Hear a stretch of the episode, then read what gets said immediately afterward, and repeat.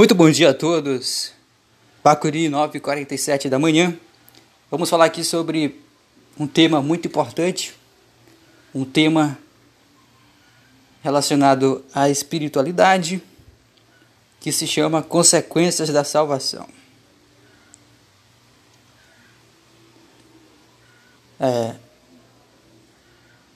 Jesus é o ponto chave para que hoje nós pudéssemos ter a garantia da salvação.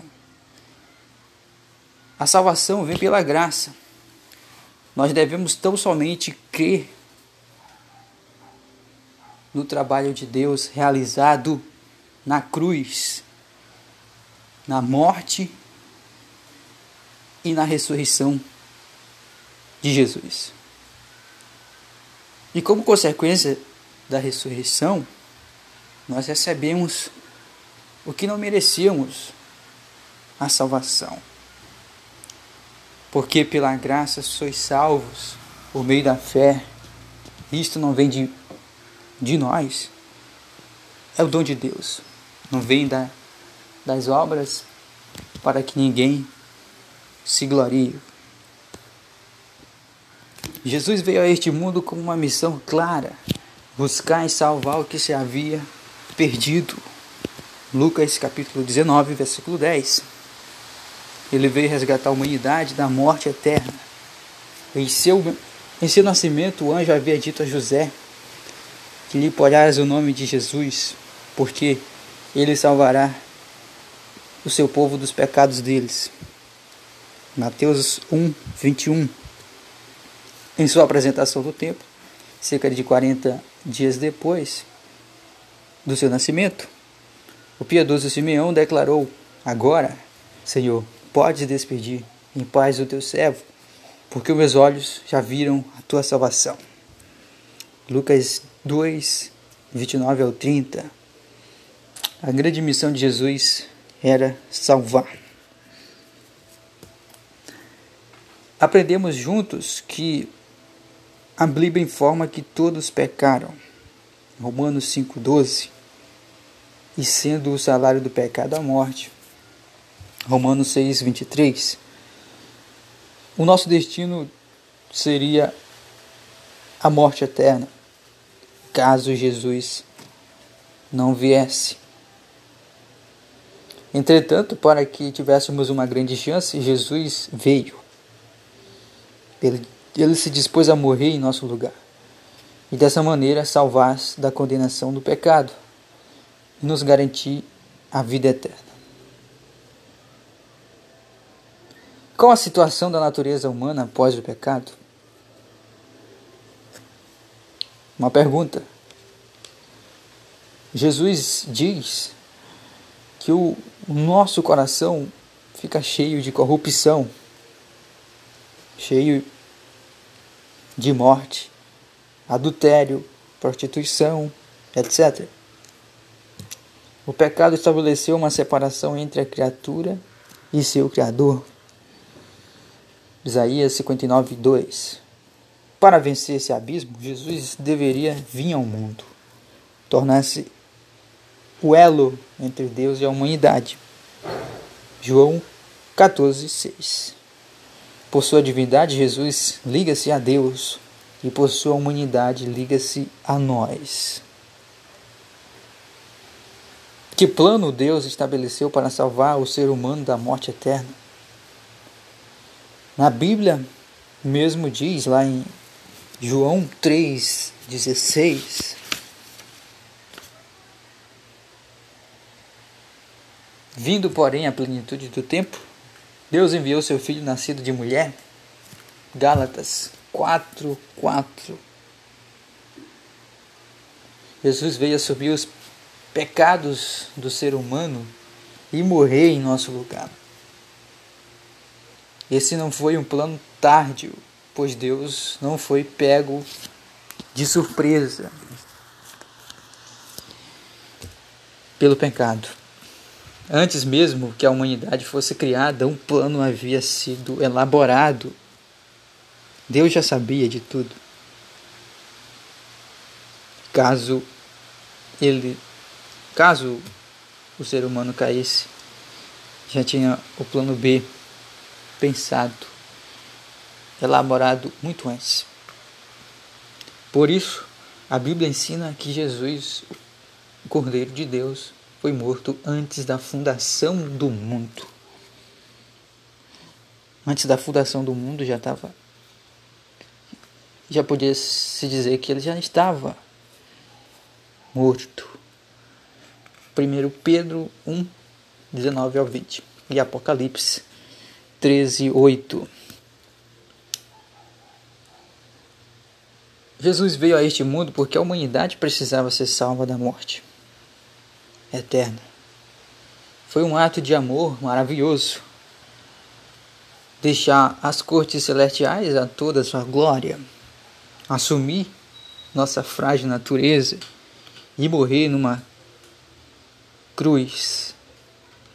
Tudo ele fez por amor. Se isso não sensibilizar nosso coração, nada mais o fará. Até mesmo a eternidade será insuficiente para agradecermos a Jesus.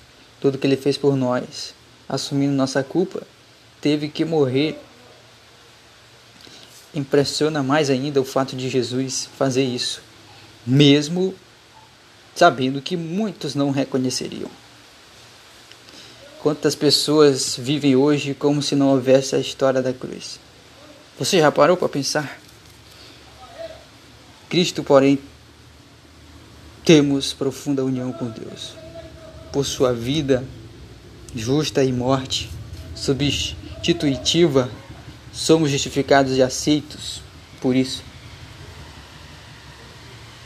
Somos salvos pela graça de Deus, independente das boas obras, ou seja, de nossas boas ações, essa salvação é recebida pela fé em Cristo, como prometido. Cordeiro de Deus.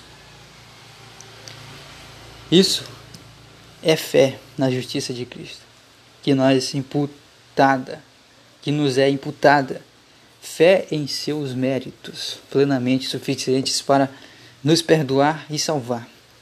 Paulo falou Longe esteja de mim gloriar-me, senão na cruz de nosso Senhor Jesus Cristo. Gálatas 6,14 A Bíblia estabelece um claro contraste entre o verdadeiro e o falso, e o falso caminho da salvação. Paulo diz: Ora, ao que trabalha, o salário não é considerado como favor e sim como dívida. Mas aos que, mas aos que não trabalham, porém, creia naquele que justifica o ímpio. A sua fé lhe é atribuída como justiça. Essa é a questão crucial. Ninguém precisa de obras para ser justificado. Devemos apenas crer e confiar. Temos que crer. Crer em Jesus. O batismo não salva. O batismo ele é uma complementação da salvação. É um mandamento. Você não pratica boas obras para ser salvo. Você pratica boas obras porque você já é salvo.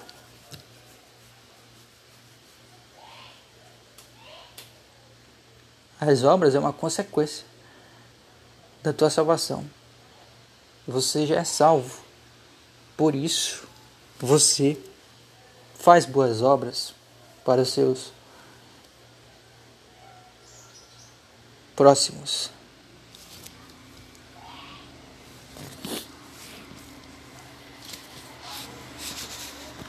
Há dois erros muito, muito graves atualmente o, primeiro é acreditar que nossas obras podem, de alguma forma, contribuir para a nossa salvação.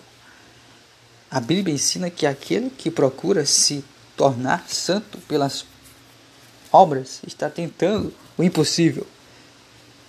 Jeremias 13, 23. O erro oposto e não menos perigoso é achar que a crença em Cristo nos isenta da observância da lei de Deus e das exigências do Evangelho. Somos salvos pela graça, mas os que não estiverem em Cristo serão julgados pelas obras. Mateus 12, 36. Na cena do grande julgamento, Jesus deixou claro que os salvos praticavam boas obras, ou seja, o resultado natural de ser salvo por Jesus é a prática de boas obras. Jesus deixou claro que quando estávamos ligados a Ele, será impossível dar, não dar frutos.